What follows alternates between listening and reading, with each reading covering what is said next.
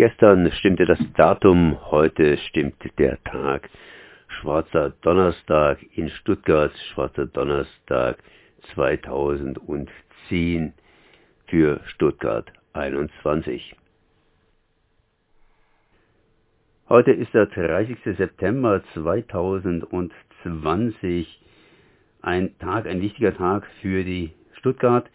Vor zehn Jahren gab es in Stuttgart den sogenannten Schwarzen Donnerstag. Das heißt, die Proteste gegen Stuttgart 21 sind eskaliert, genauer gesagt, wohl die Polizei hat hier gewaltsam eine Demonstration aufgelöst. Ich bin jetzt hier verbunden mit Norbert Bongartz von den Stuttgart 21 Nichtbefürwortern oder andersrum ausgedrückt von den Stuttgart 21 Gegnern. Herzlich gegrüßt erstmal.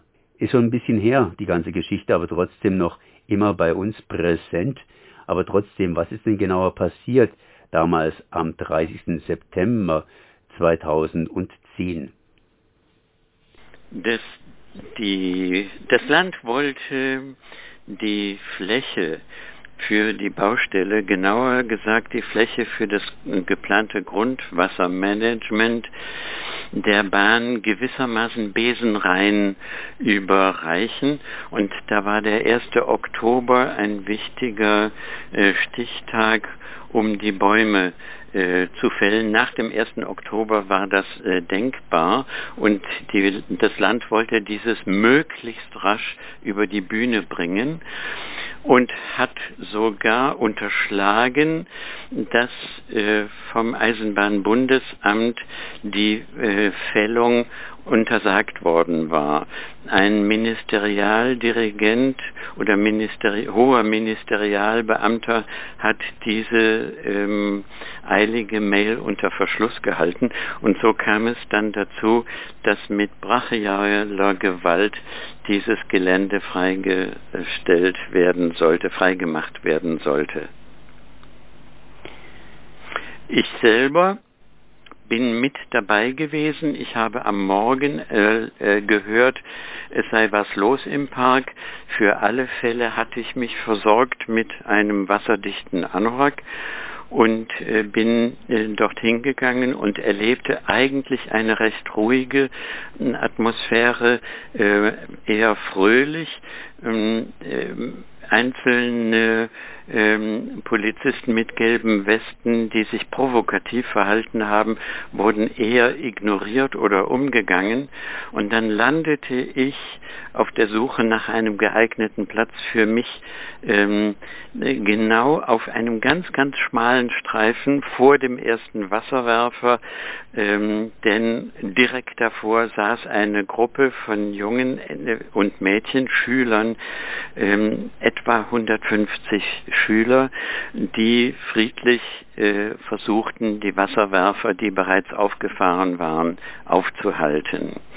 Und äh, ich hatte keinen größeren Platz als nur für meine Füße und äh, trotzdem wurden die Wasserwerfer in Bewegung gesetzt, indem diese dunkelgrau vermummten äh, Polizisten die ersten Meter, äh, die Menschen, die auf den ersten Metern vor den Wasserwerfern saßen, zur Seite gezerrt haben. Ferner habe ich erlebt, dass Wasserwerfer Scharfenstrahl im rechten Winkel zu der Fahrtrichtung ähm, zu unbeteiligt nur als Beobachter auf der Wiese stehenden Menschen gerichtet haben, um auch diese umzublasen. Ich fand dieses ein Zeichen einfach für Sadismus. Und das hat uns alle mit Zorn erfüllt. Sie haben vorhin auch davon geredet, dass Schüler dabei waren, über welche Zeit, das heißt, welche Uhrzeit reden wir gerade? Um die Mittagszeit. Ähm, ich habe das nicht so genau, das könnte ich zwar recherchieren, aber ich weiß nicht, wie wichtig das ist. Ich denke, es war so zwischen 12 und 1 Uhr.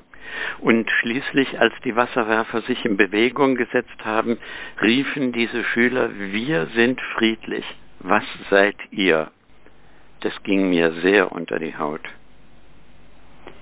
Die Wasserwerfer sind ja sehr brutal eingesetzt worden. Mehrere Demonstrierende, mehrere Menschen wurden verletzt, wurden in den Augen verletzt. Was ist da passiert? Irgendwo muss das ja auch aufgearbeitet worden sein. Ja, es wurden einige Strafbefehle ausgesprochen. Man hätte mit so einem scharfen Strahl nicht auf Menschen zielen dürfen. Das entsprach nicht den Richtlinien. Und ähm, das wurde zwar aufgearbeitet, aber die tatsächlich Verantwortlichen in den oberen Etagen blieben äh, ungeschoren. Was mir wichtig ist, ist aber, dass die Erinnerung an diesen Tag nicht zu einem nachträglichen Wundenlecken führt, sondern dass wir dieses als Beispiel dafür nehmen, mit was für harten Bandagen dieses unsinnige äh, Projekt, äh, was überhaupt nicht die Erwartungen der Planer und der Politik erfüllt, immer noch hartnäckig weiter verteidigt und durchgekämpft wird. Wir haben nie erlebt, dass seither mal ein Bedauern oder gar ein Schuldbekenntnis in der Öffentlichkeit von höherer Ebene seitens der Stadt, seitens des Bundes, seitens des Landes erklärt wird. Und auch die Kanzlerin selber hat behauptet, wenn so ein Großprojekt nicht durchgezogen werden kann, werde Deutschland unregierbar. Fürchterlich für uns. In den letzten zehn Jahren ist ja einiges passiert. Das Projekt ist bis heute nicht gestoppt worden. Allerdings gab es zwischenzeitlich mal eine Volksabstimmung dazu, in Baden-Württemberg zumindest, und einen Regierungswechsel. Was hat sich denn tatsächlich in der Zwischenzeit so im Großen und Groben getan? Wurde da irgendwie reagiert? Ihre Antwort vorhin habe ich entnommen, dass da eigentlich nicht groß reagiert worden ist. Nein, das Problem war, die Grünen hatten sich eigentlich als Kritiker von S21 positioniert und wurden bei der Landtagswahl auch stärkste Partei. Hm, aber in der Koalition saß eben zunächst die SPD, jetzt die CDU mit dabei und sowohl die SPD wie die CDU war, sind immer noch Befürworter des Projektes.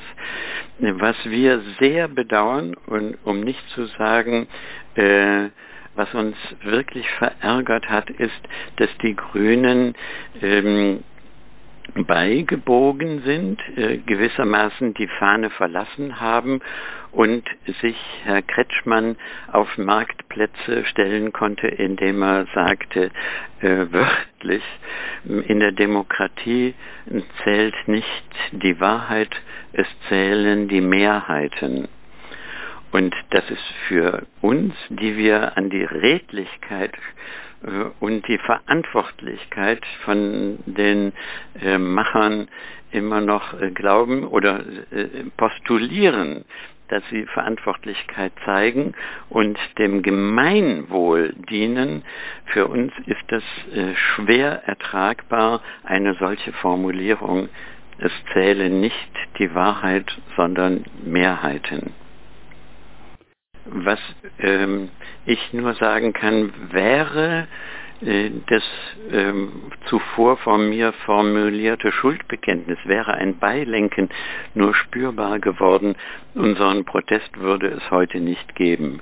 Der, äh, der Kraftstoff, aus dem sich dieser über zehn Jahre andauernde Protest nährt, ist die Unredlichkeit der Verantwortlichen so Norbert Bongartz von den Stuttgart 21 Gegnern. Ich danke mal für dieses Gespräch.